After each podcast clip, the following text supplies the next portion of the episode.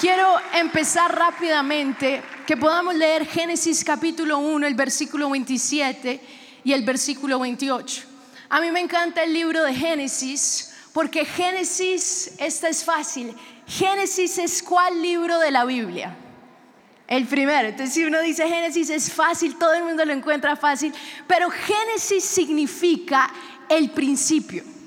Si tú quieres saber el principio de cosas, de las cosas, el principio de la creación, tú vas al libro de Génesis. Y nosotros, algo que es interesante entender es que para saber por qué estamos donde estamos hoy, tenemos que ver qué sucedió en el principio. Y el libro de Génesis responde muchas preguntas, muchas preguntas de por qué estamos como estamos hoy, la raza humana. Y me encanta el verso 27, voy a leer de la nueva traducción viviente. Dice así, dice, así que Dios creó a los seres humanos a su propia imagen. Diga conmigo, a su propia imagen. Y dice, a imagen de Dios los creó, hombre y mujer los creó. Luego Dios los bendijo con las siguientes palabras, sean fructíferos y multiplíquense llenen la tierra y gobiernen sobre ella, reinen sobre los peces del mar, las aves del cielo y todos los animales que corren por el suelo. Algo que Dios me hablaba cuando estudiaba y cuando oraba por este mensaje. Y lo primero que Dios me decía es, hija, yo tenía un plan, y como esta serie se llama Futuro, ¿cómo se llama esta serie? Dios me decía, hija, yo ya tenía un futuro para la raza humana. Yo ya tenía un plan perfecto. En estos textos, Génesis capítulo 1, verso 27 y 28, uno ve un poco el, el diseño, el futuro que Dios tenía para nosotros. Era un futuro donde el hombre y la mujer estaban en el centro de un paraíso. Era un futuro donde el hombre y la mujer vivían en perfecta armonía.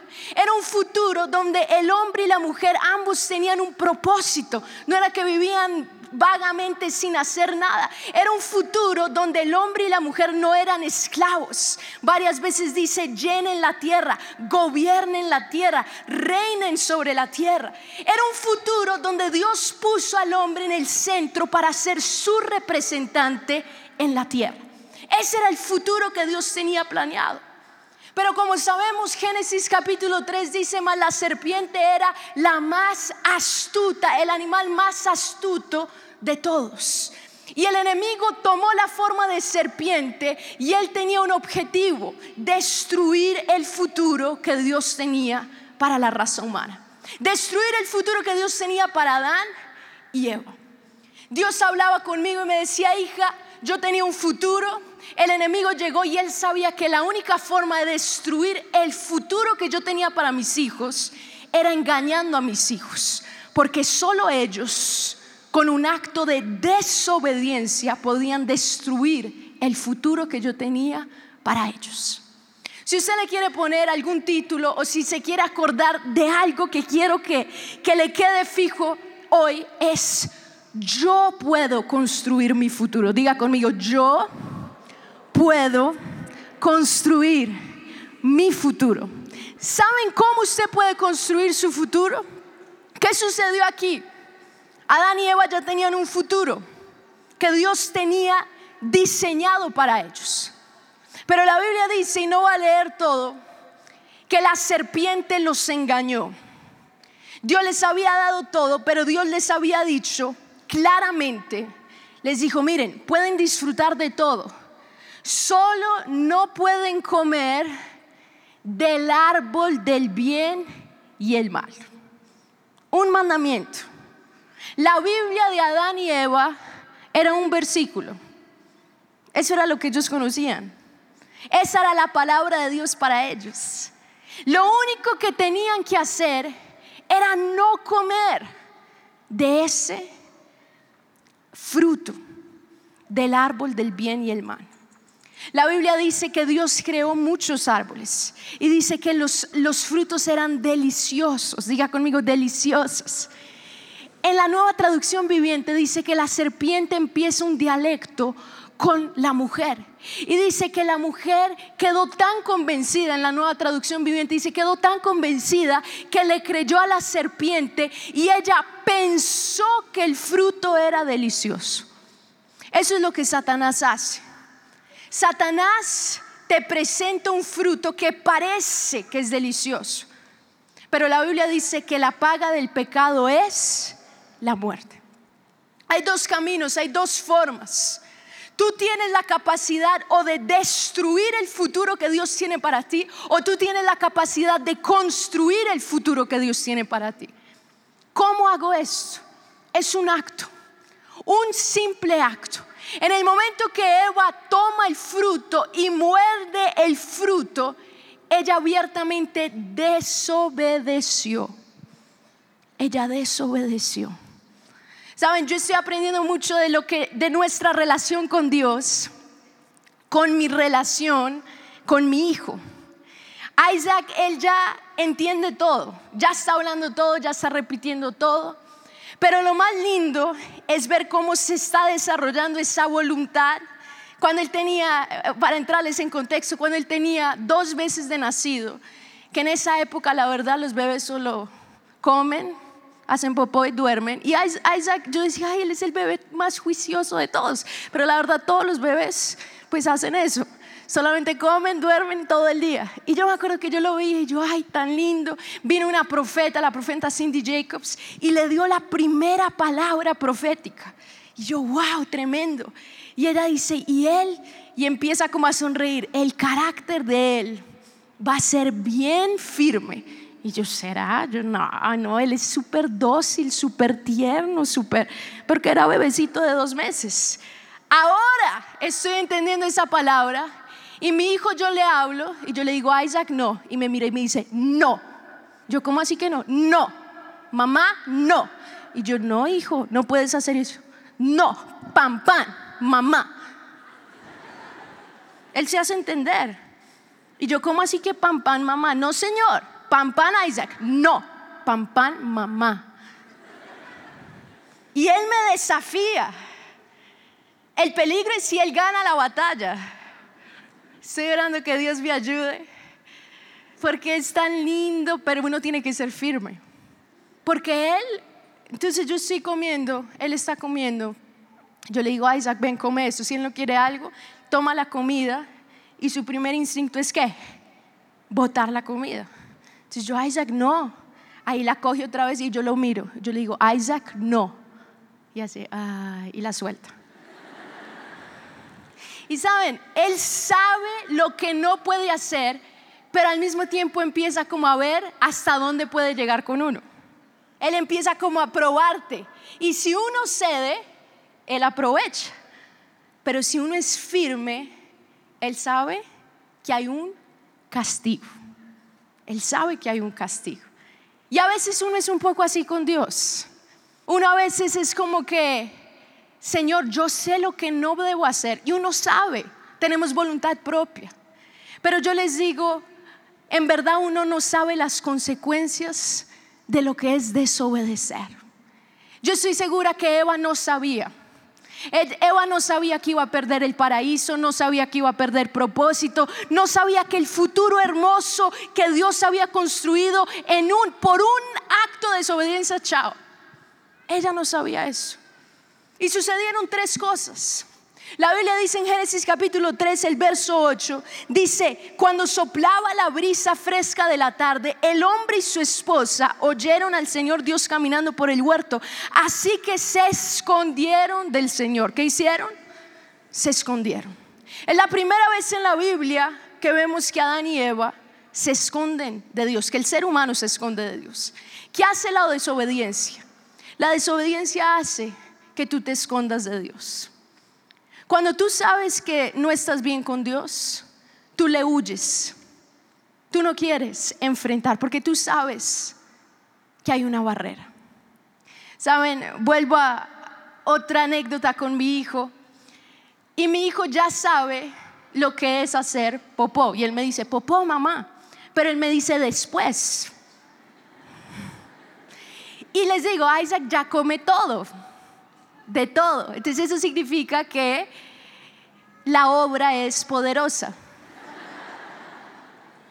Y a veces, a veces con mi esposa hacemos piedra, papel o tijera para ver quién lo cambia. Porque es, es para valientes, es para guerreros. Y mi hijo se mueve cuando tú lo cambias. Entonces, si no te quieres untar, difícil. Y es chistoso porque yo sé que mi deber como papá, como mamá, es cambiarle las embarradas mientras que es bebé. Ahora, si mi hijo tiene 10 años y yo todavía le tengo que cambiar el pañal, pues hay algo mal, ¿sí o no? Pero él tiene un año y medio. Yo sé, eso es natural. Y lo chistoso es que ahora él sabe lo que es hacer número dos y él se esconde. Entonces es re lindo porque yo sé que cuando no escucho a Isaac, cuando está escondido, él se mete detrás de un sofá y ahí empieza, y yo empiezo a mirar y está rojo, rojo, rojo que se le van a salir los ojos y yo, hijo, ¿estás haciendo popó? Y se esconde más. ¿Por qué? Porque él sabe que, que se está ensuciando. Él no quiere que lo vean mientras que se está ensuciando. Él quiere después que lo limpie. Pero en el momento que se está ensuciando, él dice, mamá, yo quiero mi privacidad. Ahora uno es, uno es parecido. Yo, he entendido mucho porque a, a quién le gusta desobedecer abiertamente. Es difícil encontrar a alguien que abiertamente diga voy a desobedecer. Normalmente uno desobedece a escondidas, cuando nadie te está viendo. Y la desobediencia hace eso, hace que tú empieces a crear un mundo lejos de Dios. La desobediencia lo primero que hizo fue que hizo que Adán y Eva se escondieran. Ellos tenían una relación transparente con Dios, pero desobedecieron y empezaron a esconderse. Y luego dice el verso 10, el hombre contestó, le contestó a Dios, te oí caminando por el huerto, así que me escondí, tuve miedo, ¿tuve qué? La desobediencia, lo segundo, distorsionó su imagen de Dios. Miren, nada de eso estaba antes de la desobediencia. En el momento que ellos desobedecen, en el momento que simplemente ellos deciden, voy a ir en contra de lo que Dios dijo, Primero se esconden de Dios. Ya no quieren saber más de Dios. No hay transparencia, no hay sinceridad. Hay una barrera. Se creó una barrera. Pero lo segundo, ellos dicen, no, me da miedo.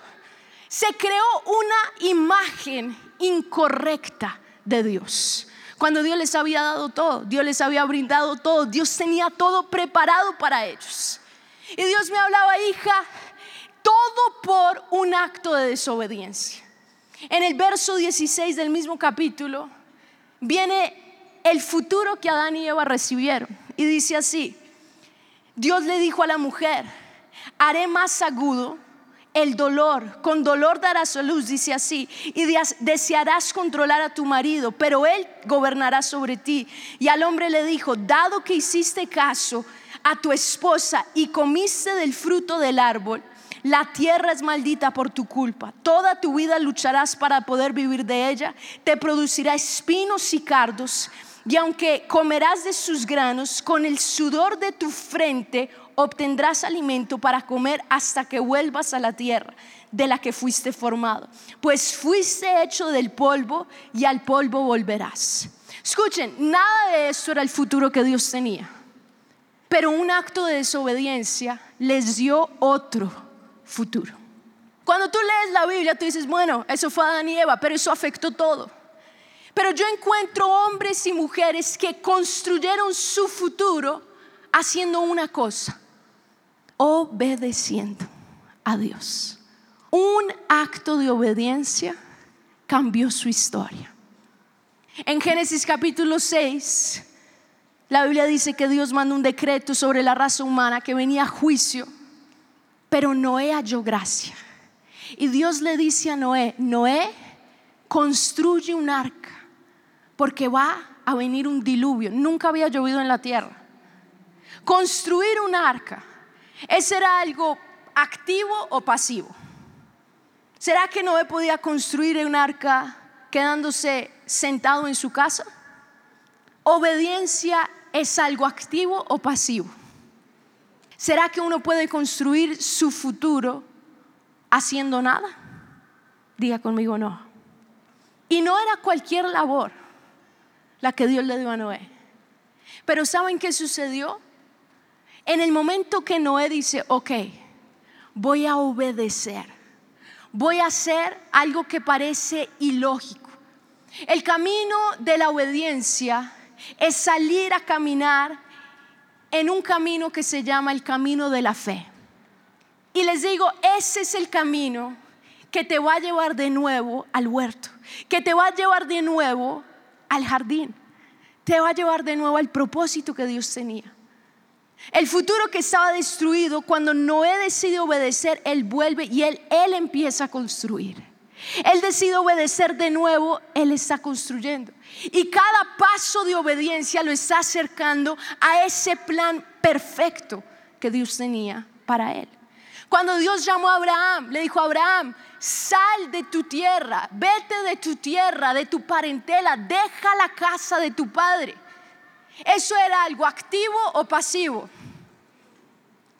Abraham tenía que obedecer si quería un futuro diferente. Yo les digo, Abraham no era el primogénito. En esa época, ser primogénito significa que tú eras el heredero, que tú recibías toda la herencia. Abraham era el segundo. Pero Dios le dice a Abraham, yo tengo un plan, yo tengo un futuro diferente, pero para que tengas ese futuro tienes que creerme y tienes que obedecer. Es em, imposible creerle a Dios sin obedecerle. Es imposible decirle, Señor, yo creo en ti, pero en el momento que Dios te dice, sal, deja, tú no haces nada. Si tú no obedeces, la verdad, no estás creyendo en Dios. Cuando Abraham salió de su tierra, en verdad le estaba mostrando con sus hechos, Dios, yo creo en ti. Pienso que hemos sido un poco una generación que le dice mucho al Señor, Señor, yo creo en ti, Señor, yo creo que tú tienes algo grande para mí, pero lo que no sabemos es que ese futuro no depende de Dios, depende de mí. Dios ya tiene ese futuro, pero yo construyo ese futuro cuando yo decido obedecer. Cuando tú decides obedecer, tú dices, ok Señor, heme aquí, muéstrame el futuro que tú tienes para mí. Yo te digo, tal vez tu vida actual te dice lo contrario, el enemigo te siembra duda, te muestra lo contrario, pero cuando tú le crees a Dios, cuando tú crees a sus promesas, pero sobre todo cuando tú obedeces, vas a encontrar el futuro que Dios tiene para ti, que es bueno, agradable y perfecto. ¿Cuántos dicen amén? Dale fuerte el aplauso a Dios si tú quieres ese futuro. ¿Saben? Pero también encuentro en la Biblia personas que perdieron ese futuro. Por eso yo te digo, en tus manos tú puedes o construir el futuro que Dios tiene para ti o destruir el futuro que Dios tiene para ti. La Biblia habla de un hombre llamado Sansón. Sansón es de pocos en la Biblia. En el Antiguo Testamento creo que es el único que la Biblia habla que desde su nacimiento, desde el vientre de su madre, era separado para Dios. Era nazareno.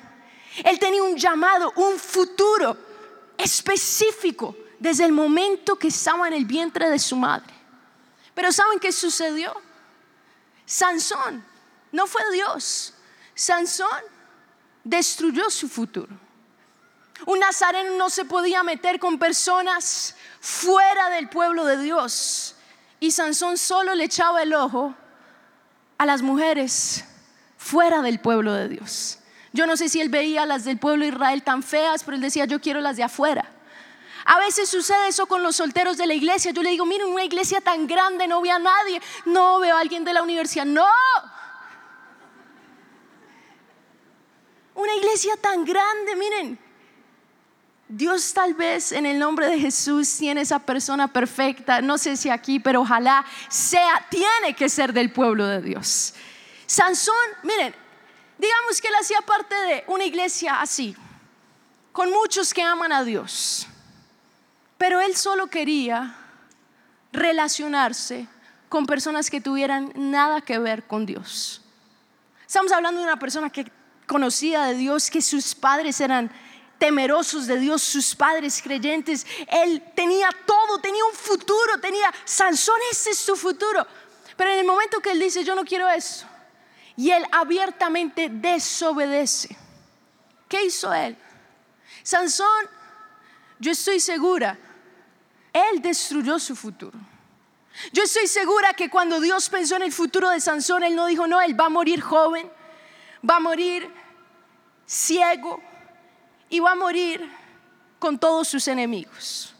Pero ese fue el, la, la decisión que Sansón tomó al desobedecer. Sansón, al desobedecer, destruyó el futuro que Dios tenía. Pero me encanta que la palabra, hay un verso que termino con esto, dice en Romanos 5:19, dice, porque así como por la desobediencia de un hombre, los muchos fueron constituidos pecadores, así también por la obediencia de uno, los muchos serán constituidos justos. Miren, esto es poderoso.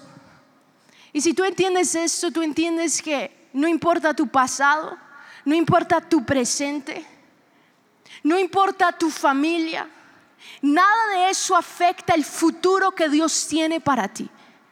Y de pronto tú piensas, ya es muy tarde, no.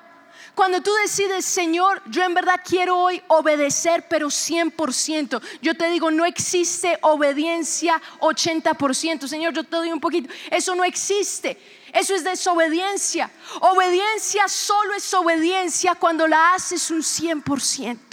Y te digo, a veces el enemigo te dice, si tú obedeces totalmente lo que Dios te está diciendo, el enemigo te dice, tú vas a perder, tú vas a perder la vida, vas a perder esto.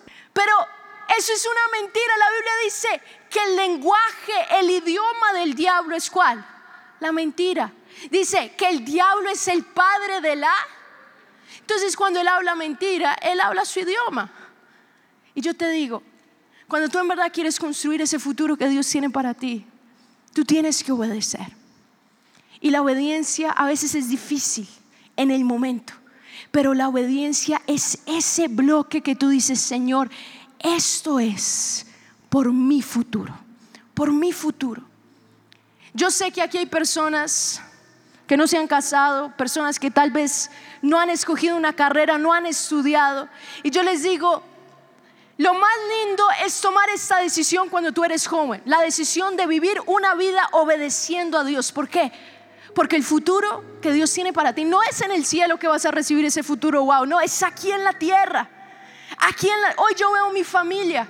Hoy yo veo lo que Dios ha podido darme. Yo les digo, todo ha sido fruto de que cuando tenía nueve, diez años, yo, yo, yo tomé una decisión. Yo le dije, Señor, yo quiero vivir. Aunque hay momentos que la embarre, hay momentos que fallo, hay momentos que tú me tienes que limpiar mis embarradas.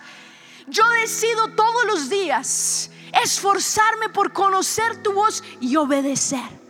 Jesús cambió nuestro futuro porque él obedeció.